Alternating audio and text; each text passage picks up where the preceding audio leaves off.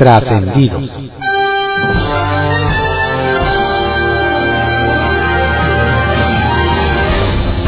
Continuamos con la audiosíntesis informativa de Adrián Ojeda Román, correspondiente a hoy, miércoles 16 de marzo de 2022. Demos lectura a algunos trascendidos que se publican en periódicos capitalinos de circulación nacional. Templo Mayor, por Fray Bartolomé, que se publica en el periódico Reforma. Bastante sorpresiva fue la aprehensión del exgobernador Jaime Rodríguez Calderón en Nuevo León.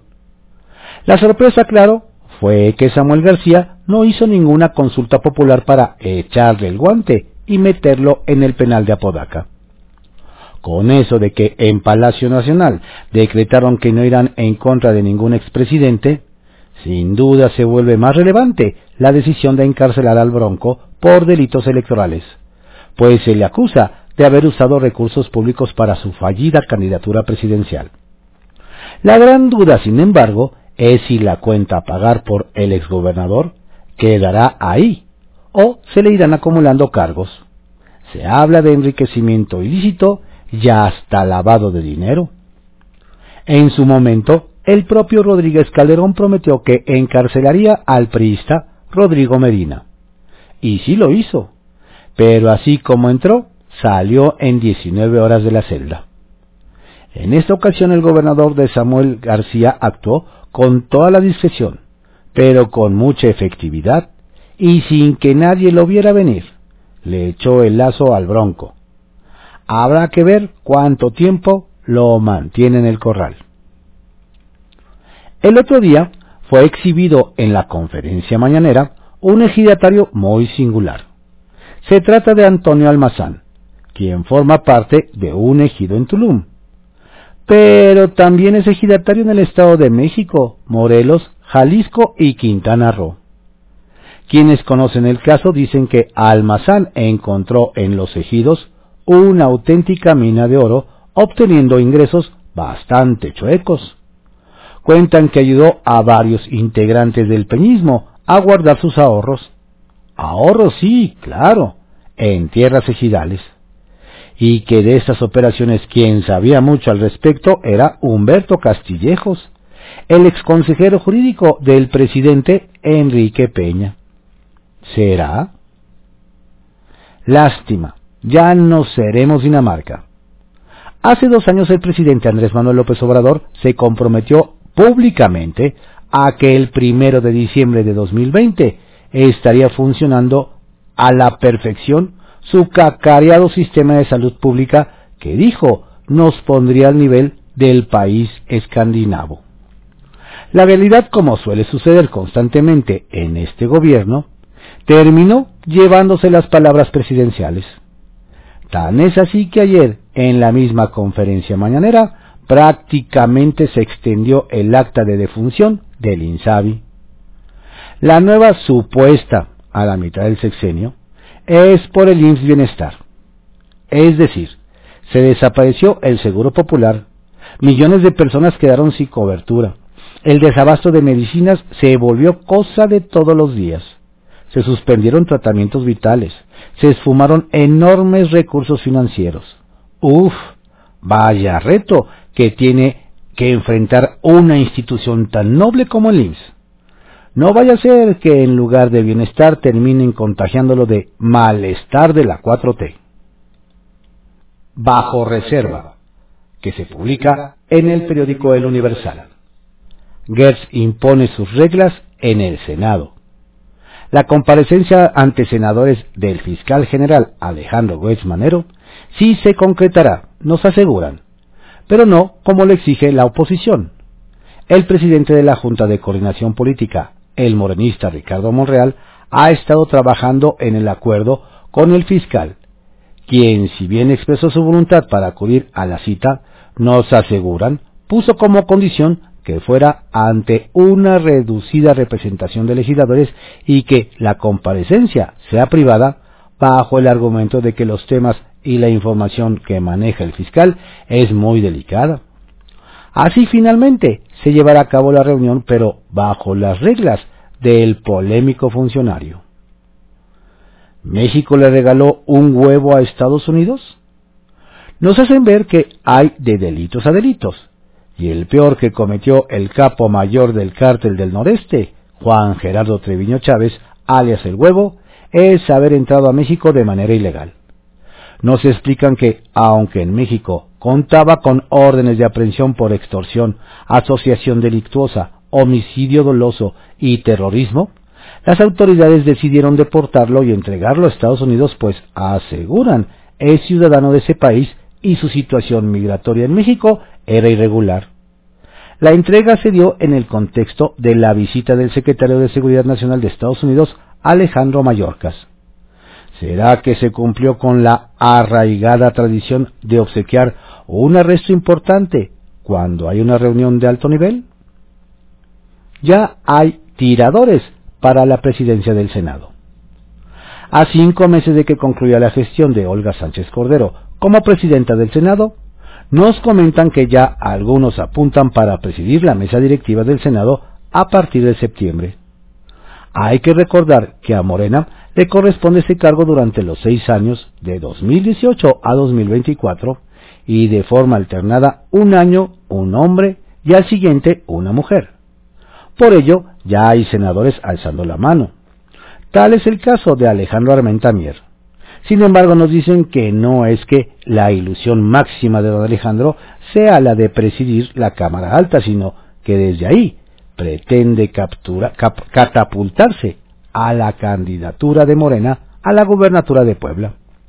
Armenta nos asegura no es el único que quiere la silla, por lo que pronto iniciará la pugna entre morenistas radicales y moderados. AMLO conocerá al líder sindical de Pemex. El líder del sindicato petrolero, Ricardo Aldana, aseguró ya su lugar en la ceremonia por el 84 aniversario de la expropiación petrolera en Minatitlán, Veracruz. Don Ricardo acudirá al acto a invitación del presidente López Obrador, quien ha señalado que si se topa con el líder sindical tendrían que decirle quién es porque no lo conoce nos hacen ver que se podría dar el primer encuentro entre ambos, pero nos comentan que el presidente ha dejado en claro que si Aldana tiene algún tema que tratar con el gobierno, la vía es el director de Pemex, Octavio Romero Oropesa. El viernes la porra para el titular del Ejecutivo estará garantizada.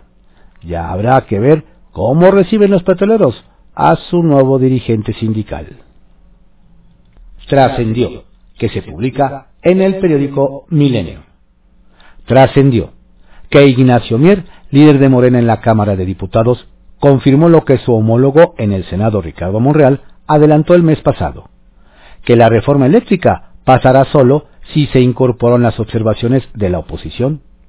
De hecho, admitió que la iniciativa tendrá al menos cuatro modificaciones, incluido el reconocimiento del acceso a la electricidad como derecho humano y estímulos fiscales en la compra de tecnología para autos eléctricos. Eso sí, adelantó que el debate puede demorar hasta dos meses, aunque la expectativa es aprobar la ley en el primer semestre. Trascendió que la Junta de Coordinación Política en San Lázaro acordó celebrar a puerta cerrada su reunión de mañana con los presidentes de la Federación Mexicana de Fútbol, John de Luisa, y de la Liga MX, Miquel Arriola, para analizar el plan de seguridad en los estadios que logre evitar hechos violentos como el ocurrido el 5 de marzo en la corregidora. El argumento es que los directivos no están obligados a comparecer ante el Congreso y por tanto se determinó dialogar con ellos en privado y recomendar a los legisladores ingresar al encuentro sin teléfonos. Trascendió que el embajador de Estados Unidos, Ken Salazar, se reunió ayer con el canciller Marcelo Ebrard y la secretaria de Energía, Rocío Nale, para analizar los retos que enfrenta la región en materia energética y afinar el impulso a la cooperación bilateral, lo que confirma que el vínculo entre ambas naciones avanza en términos de cooperación, más allá de las diferencias en temas como la reforma eléctrica, aunque incluso en este tema los representantes de Washington aseguran que los desencuentros se resolverán como en familia. trascendió que los golpes recientemente asestados por el ejército al narcotráfico en diversas zonas del país y contra distintos grupos criminales es resultado de meses de trabajo de inteligencia. Aseguran en el gobierno federal y comentan que la coordinación del Instituto Armado que encabeza el general Luis Crescencio Sandoval con otras dependencias federales y con Estados Unidos ha sido clave para dar con los grandes capos. Incluso se espera que este trabajo de colaboración permita anunciar en las próximas semanas un golpe importante a herederos del cártel de Sinaloa. Pepe Grillo, que se publica en el periódico La Crónica. Trampas documentadas. Las trampas del Bronco para recolectar las firmas que le permitieron competir en la contienda presidencial de 2018 están documentadas. El IDE demostró en tiempo y forma que el exgobernador de Nuevo León puso a chambear en días y horas hábiles a más de 650 servidores públicos. Además recurrió a diversas modalidades de financiamiento ilegal. Un penal clarísimo. Ni los empleados ni su jefe se tomaron la molestia de negar los cargos. Las pruebas fueron contundentes. El Bronco se hizo acreedor en aquel entonces a una multa de 739 mil pesos. El INE dio vista tanto al Congreso Estatal como a la PGR y a la FEPADE. Que se procediera en contra del Bronco era cuestión de tiempo. Y ojo, de voluntad política. Esa, la voluntad política, fue la aportación del actual gobernador del estado Samuel García. Dio el paso y no se le regateó el mérito. Elegir enemigos. Da la impresión de que el presidente reacciona a bote pronto y le dispara a lo que se mueve. Pero no. Incluso en sus momentos de arrebato revanchista, sabe elegir a sus contrincantes. El caso de la respuesta al Parlamento Europeo por el tema de la violencia en contra de los periodistas en México es ilustrativo. El mandatario aprovechó un vuelo a Chiapas para zarandear a los parlamentarios europeos por meterse en lo que no les incumbe, o sea, los periodistas mexicanos muertos. Pero a otros actores internacionales no los toca ni con el pétalo de una rosa. Ahí está el caso de Michelle Bachelet, alta comisionada de Naciones Unidas para los Derechos Humanos, que también abordó el asunto al que calificó de alarmante, como sin duda lo es. Pero AMLO no fustigó a Michelle con una carta vengativa. Con ella prefirió abanicar. Misión imposible. Nora Rubalcaba arranca en Aguascalientes una misión imposible. Arrebatarle al PAN un bastión tradicional y llevar a Morena al Palacio de Gobierno. Nora, trabajadora de la educación, ha seguido el camino tradicional. Empezó en el PRD, lo pensó mejor y se pasó a Morena, y el presidente la nombró superdelegada de programas sociales en la entidad. Dentro de su partido casi no ha tenido competencia, pero fuera de él tiene una rival que parece imbatible. La, la panista Teresa Jiménez, que encabeza los sondeos desde hace meses y también tiene el apoyo del PRI y PRD. Otra mujer, Anayeli Muñoz, va por MC. Se sabe que Morena proyecta un resultado 5 a 1 en la elección de junio. El único estado en el que perdería sería Aguascalientes. Claro que los partidos de oposición ven un empate a tres, pero sueños y aspiraciones conforman otra historia. Nuevo programa de seguridad. El director general del IMSS, Zoé Robledo, reveló que el gobierno federal, a través del sector salud, avanza en el diseño de un modelo integral de salud para personas que no están inscritas en ningún programa de seguridad social. Ya se realizó un censo preventivo en tres estados para conocer las condiciones imperantes en el sector salud y la idea es que los trabajadores de la salud se inscriban de manera voluntaria en el programa, si las condiciones les convienen. Los gobiernos estatales que lo deseen se pueden sumar al programa a través de la estructura de IMSS Bienestar. El objetivo es que ningún ciudadano mexicano se quede sin acceso a servicios de salud de calidad. Confidencial, que se publica en el periódico El Financiero. Blinda la 4T a Delfina. Diputados federales de Morena y sus aliados se impusieron y lograron que la cita con la titular de la SEP, Delfina Gómez, en San Lázaro, sea en privado y solo con los coordinadores parlamentarios de los siete partidos políticos. Aunque el acuerdo se aprobó por todas las bancadas, no fueron escuchadas, comentan. Las peticiones de los legisladores de la oposición integrantes de las comisiones de educación y de derechos a la niñez que demandaron una reunión abierta en comisiones o en el pleno con la funcionaria. Que la mesa técnica tenga avances concretos, no solo descalificaciones, fue el argumento. Corchetes tricolores en la eléctrica. Cuentan morenistas en San Lázaro que los libros blancos de los foros de la reforma eléctrica ya van encorchetados. Pero lo interesante que revelan es que los corchetes son tricolores.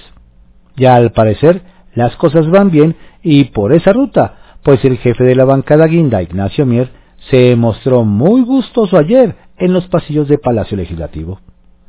Claro que va a tener modificaciones la iniciativa y nos estamos reuniendo para eso, deslizó.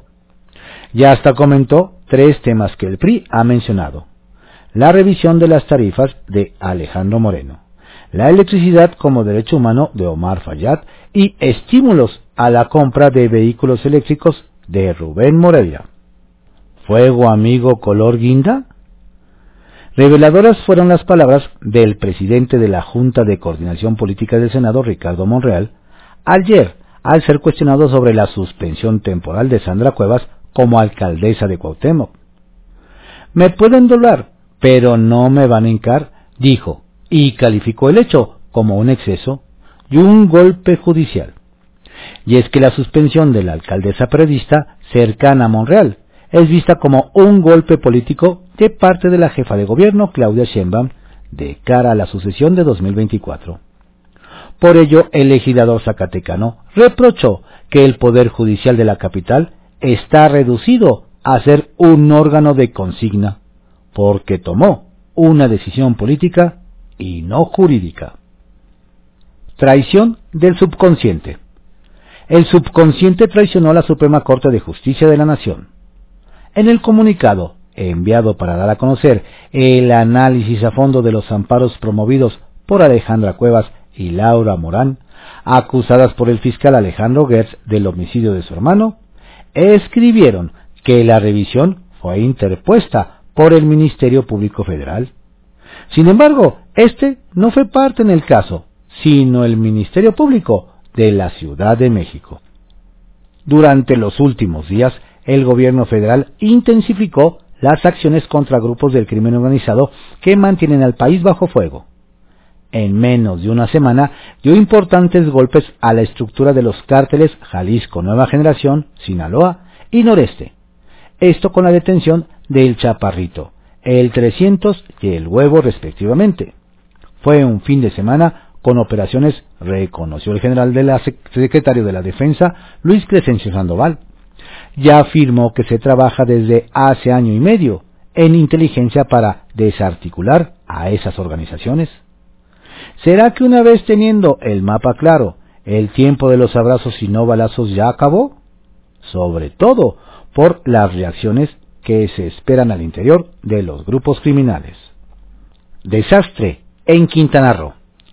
Vaya días los que se han presentado últimamente en Quintana Roo en materia de seguridad. Tras varios casos escandalosos a nivel internacional, hace muy pocos días ocurrió un asesinato de un empresario canadiense en Playa del Carmen. Y, por si fuera poco, se presentó una explosión accidental en Playa Mamitas que dejó un par de muertos. Decían que solo faltaba que temblara. Y eso precisamente fue lo que pasó también esta semana. Vaya fin de gobierno de Carlos Joaquín. Sacapuntas, que se publica en el periódico El Heraldo de México. Ya invitaron a Aldana. Será Ricardo Aldana, el primer líder del sindicato de Pemex, en ser invitado por el actual presidente López Obrador a la ceremonia por el 84 aniversario de la expropiación petrolera. El acto se realizará el próximo viernes en Minatitlán, Veracruz, y el mandatario lo convocó porque ganó la elección para encabezar el gremio. Es decir, quedará totalmente legitimado. Ganancia política.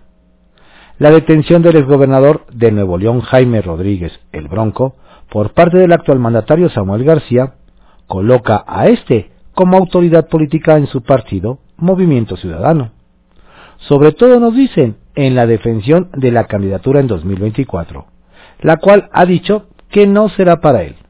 Pero es casi un hecho que sí tendrá que llevar su visto bueno.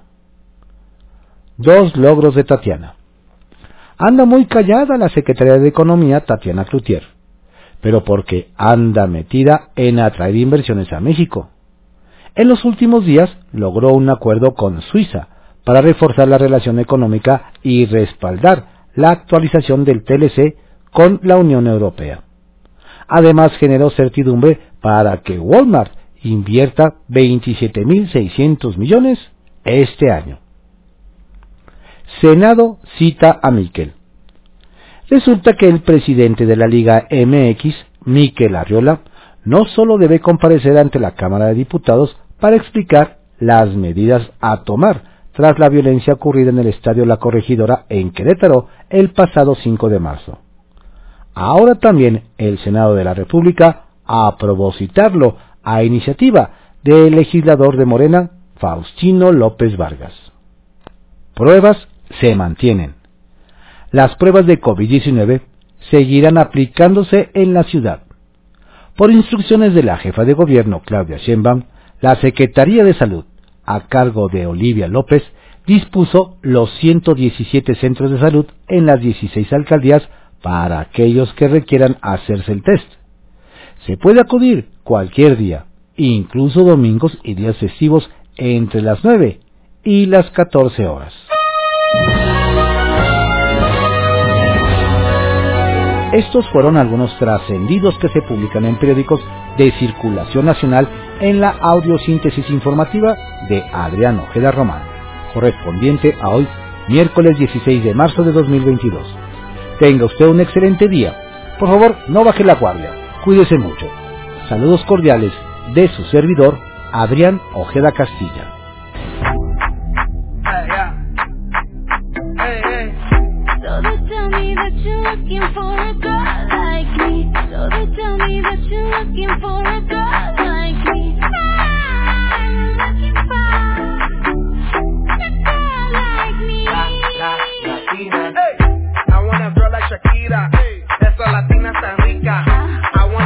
Wanna find me a chica que sepa vivir y que viva la vida.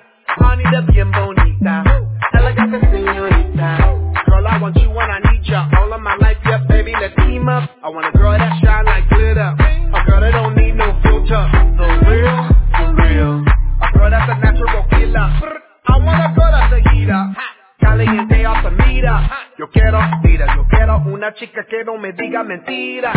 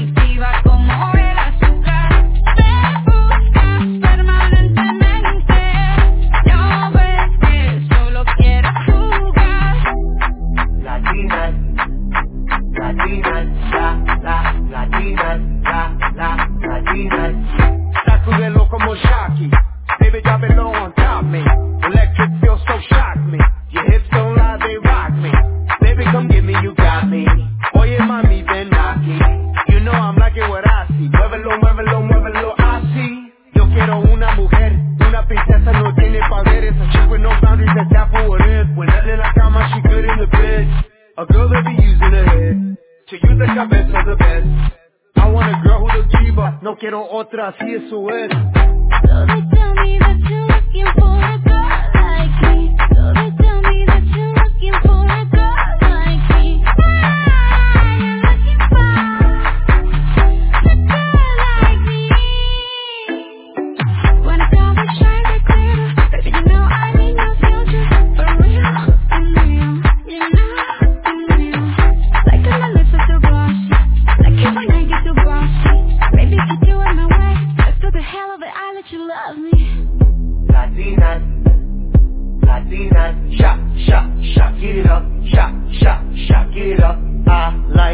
Latinas, ones who look like Selena, check a bunda like Anita, more than us that's Marcina. I like Dominicanas, Boricuas and Colombianas, in East LA I like the Chicanas, and they want a piece of the big manzana. Uh. So they tell me that you're looking for a girl like me. Oh yeah, mommy,